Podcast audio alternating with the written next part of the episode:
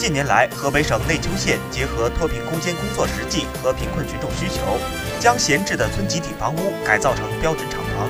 开设扶贫微车间，带动有就业意向的贫困户实现就近就地就业。目前，内丘县扶贫微车间涉及服装、手工艺品、种植等多个行业，县里各村将贫困户集中起来进行统一培训，根据微车间行业的不同进行有区别的技能指导。成功带动二百余名贫困人口实现就业增收。现在，村里的贫困户们都在积极地加入到生产加工中来，用自己的双手打造致富路。